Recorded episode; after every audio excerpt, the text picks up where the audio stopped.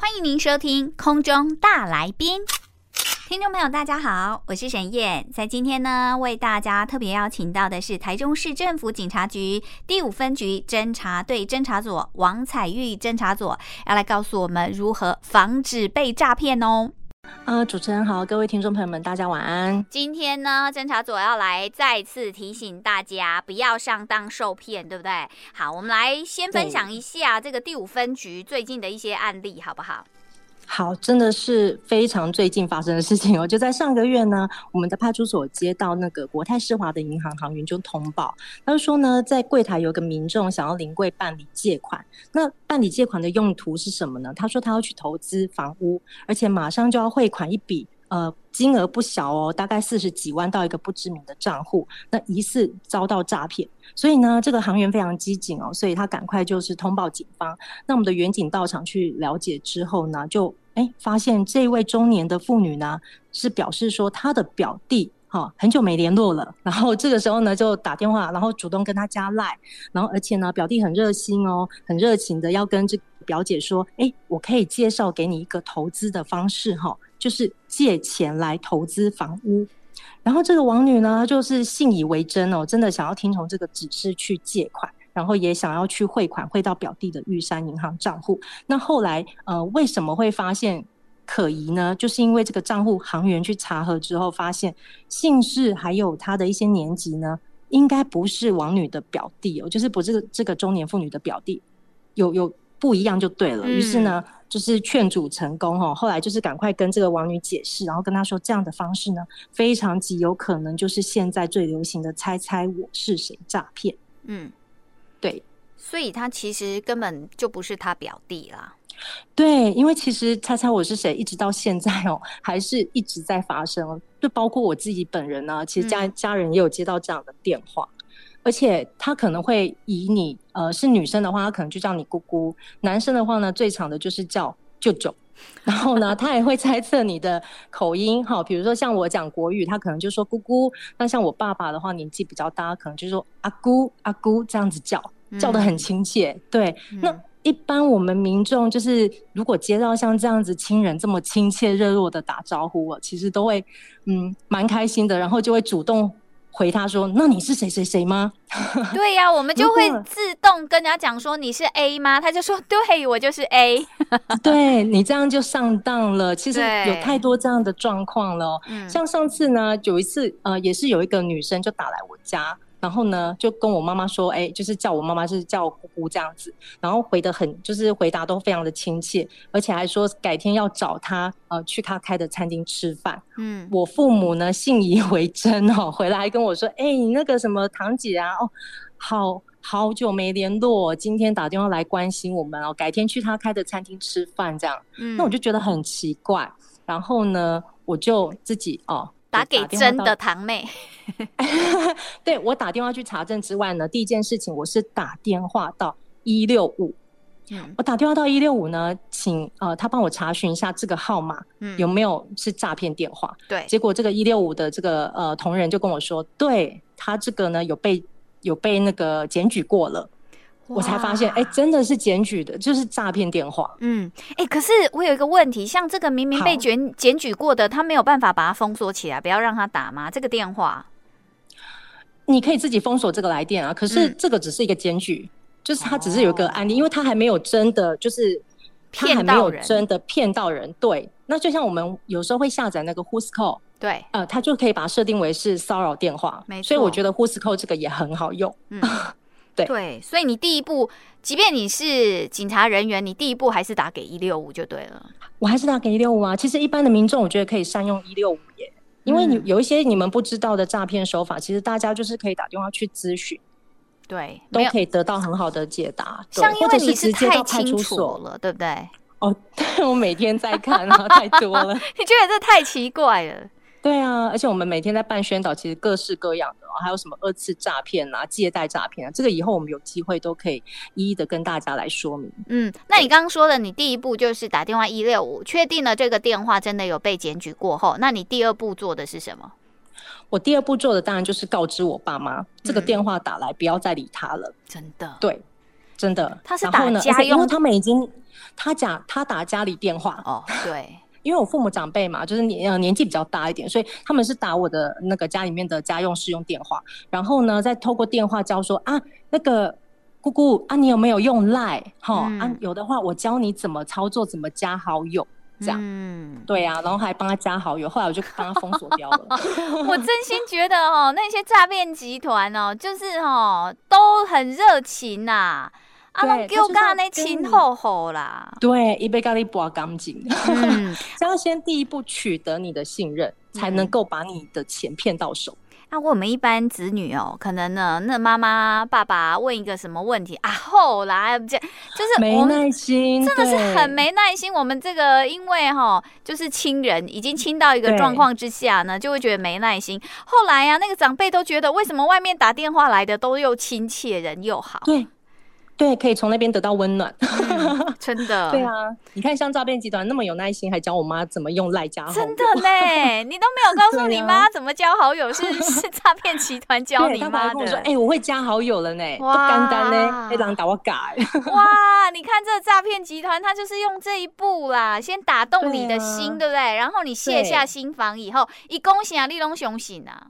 对，像这种猜猜我是谁呢？他就是先跟你说，哎，我我原本的号码哈，哎欸、t o g i a lucky，呃，那个浴室坏掉了，嗯，掉到水里面坏掉了啊，我换了这个号码哈，啊，姑姑你要记得哈，把我这个电话号码存起来，这才是我新的号码。那你就会把这个新的号码存成这个名字，比如说是小美好了。那下一次打来，你的来电显示就会，哎，小美哦，听起来多亲切啊，对呀，对不对？就不会不会有一种警戒感。对，嗯，然后你就把这个诈骗集团误以为你的亲戚好友，哎，他们有时候会放长线钓大鱼啊，不是马上欺骗你，哦，哦他就拖一段时间啊，慢慢慢慢的哦，你越信任他，对，一两个礼拜，嘿，先关心你的身体状况啊，顺便了解一下你家里面哦，最近家人的过得怎么样啊，吼、哦，然后嘘寒问暖这样子，然后到最后呢，可能就过一两个礼拜就会开始跟你说啊。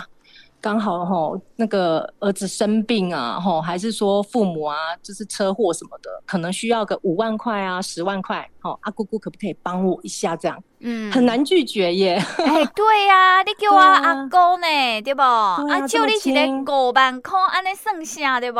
对啊，叫顾博人肉啊，都是用这种方法啦。嗯，所以我这边其实要提醒大家，就是其实猜猜我是谁的这种诈骗手法，非常的。呃，一直延续到现在都还一直在发生哦，所以其实我们有一个防诈四部曲，很简单。那我希望就是可以透过这个广播的宣导，跟大家来说明一下。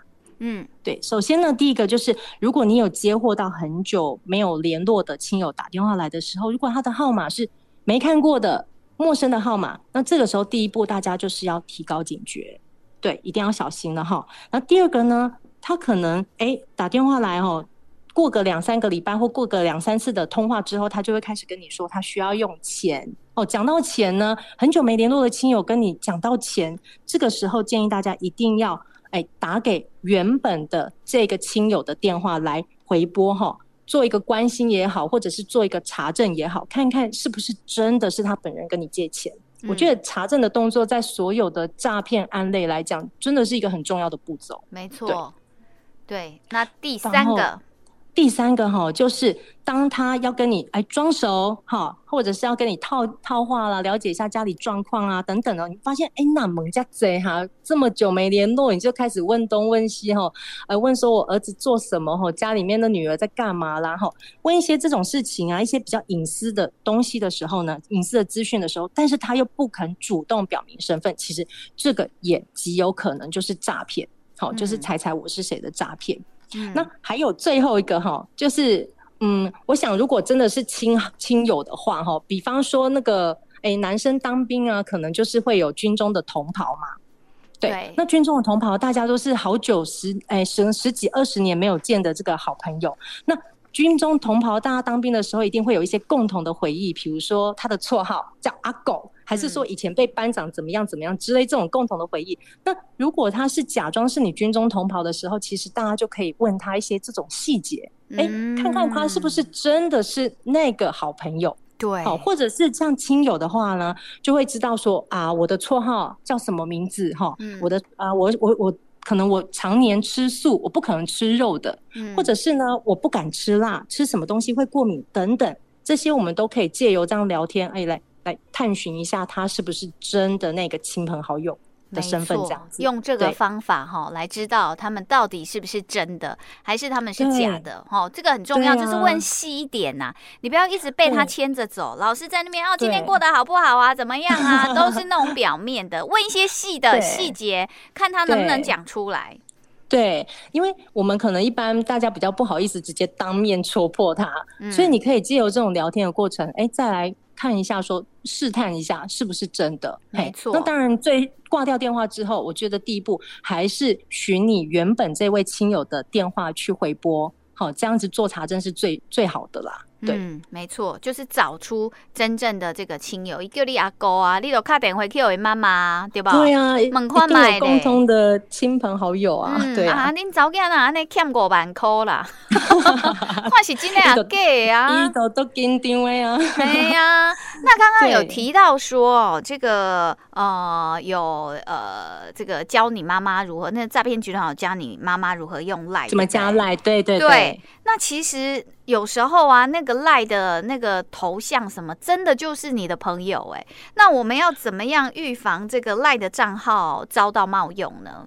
哦，这个我们每一次出去外面宣导的时候，其实我都会请大家到最后就哎，把手机拿起来。嗯，好，那现在大家呃那个听友们，大家也可以把你的手机拿起来。对，如果你没有在开车的话，把手机拿出来。哦，对对对，没有开车的话，开车骑车不要哦。嗯，好，手机的话呢，我们先进入到 LIE 哈。，LIE 的通讯软体，好，那进去之后呢，在那个设定的地方呢，再点进去就会进入到我的账号，你就选择我的账号，嗯、然后里面会有一个选项哦，叫做允许自其他装置登录。好，你把这个功能取消，嘿，就是不要开启这个功能。这个功能是什么呢？就是说，一般其实呃，我们赖啊，通常就是在一个装置上面使用，就是手机嘛。那可能很多呃上班族，他可能还会允许自其他的装置，就是你可能。办公室的电脑，你也可以有桌，诶、欸，桌上电脑型的这个 Line 也可以使用，对不对？电脑版的 Line 也可以使用，没错。但是这会有一个风险哦，就是虽然你办公起来很方便，诶、欸，手机也可以用，电脑也可以用哈，但是会有一个风险，就是你把这个装置打开之后呢，你的 Line 有可能就被这个。歹徒去冒用的，他有可能从他的电脑去登录你的装置哦，嗯，所以这也是有一个风险要提醒大家哈。所以其实这个功能呢，也可以大家衡量一下自己的需求。那像长辈的话，可能就不需要用到电脑版的 Line 嘛，对，就可以帮他们关掉，会比较好一点。嗯，这个在 Line 里面大家都可以看到，就是把那个呃允许允许自其他装置登录的功能把它取消。掉，嗯，对，不要打勾这样。没错，这个是很大的重点哈。哎，刚其实哦，嗯，我们一开始有提到说，这一位小姐要去汇款的时候，银行都会提问，对，对不对？所以现在这个呃，远景跟银行的联防主诈作业，金融机构的行员其实都会问一下，莫名其妙你要汇多少钱，莫名其妙你要提多少钱，都有一些关怀的提问，对不对？对对对，其实就是一个关怀提问，提醒大家，因为你在被诈骗集团哦洗脑，然后牵着鼻子走的时候，其实真的就是缺那个当头棒喝，嗯，你就是缺人家提醒你，没错。然后呢，对，当你这样子一路上迷迷糊糊的到了这个最后一步，钱要汇出去了，哎，行员的一句关怀提问，可能就会让你，哎，对吼。这个有点奇怪哦，需要一个第三人来提醒你哈。嗯、所以呢，我们的行员遇到哪些状况会去关怀提问呢？这边简单说明一下哦，就是如果说你一般哈，你在银行交易的明细其实都很单纯，但是突然提转大笔的汇款，像我们刚刚那个案例哦，那个女士呢，她突然之间要领那个四十几万。对，他突然之间要领四十几万呢，这个就是一个大笔的汇款，所以我们的行员就会去询问哈。嗯。还有第二个呢，就是你短期间里面第二次的汇款，嗯、哦，还有密集的汇款、多笔的转账，还有你突然把钱存进去，然后马上又领出来的这一种哈，嗯、或者是你去办理外汇啊，或者是约定转账哦。还有像我们刚刚那个案例里面的汇款对象是表弟，对不对？对。是呢，查出来其实跟表弟的姓名啊、年纪啊那些资料都不符，像这种异常的状况呢，行员都会主动关怀提问哦，并且就是视情况来通报警方到场。嗯、没错，也是帮助大家啦。我们现在都真的是看到很多行员主诈的耶，赶快联系员警来帮忙，真的。对啊，对啊。可是我发现也有一些呃，就是。一直骗呢、啊，就骗过他们呢、啊。那他硬要领也没办法，对不对？真的，有一些民众他会就是哦，好，当下我被你阻止了，对不对？再去另外一间，我再去另外一间、嗯、找另外一个人。对对啊，我就觉得哎，真的是很可惜，如果没有成功就会很可惜。但是都是真的希望大家就是哎，头脑保持清醒，第一步查证，然后我们的一、嗯、呃一六五的这个防诈骗的口诀呢，最后再提醒大家，对，一听二挂。三查证，没错。对，当这个侦查组自己家里面的妈妈遇到这样状况，她也是这样做的哦。哈，我们今天非常感谢是台中市政府警察局第五分局侦查组王彩玉侦查组的说明，谢谢你，谢谢，谢谢，谢谢。希望大家听完节目也学习到了如何防止被诈骗哦。我是沈燕，我们下次见了，拜拜。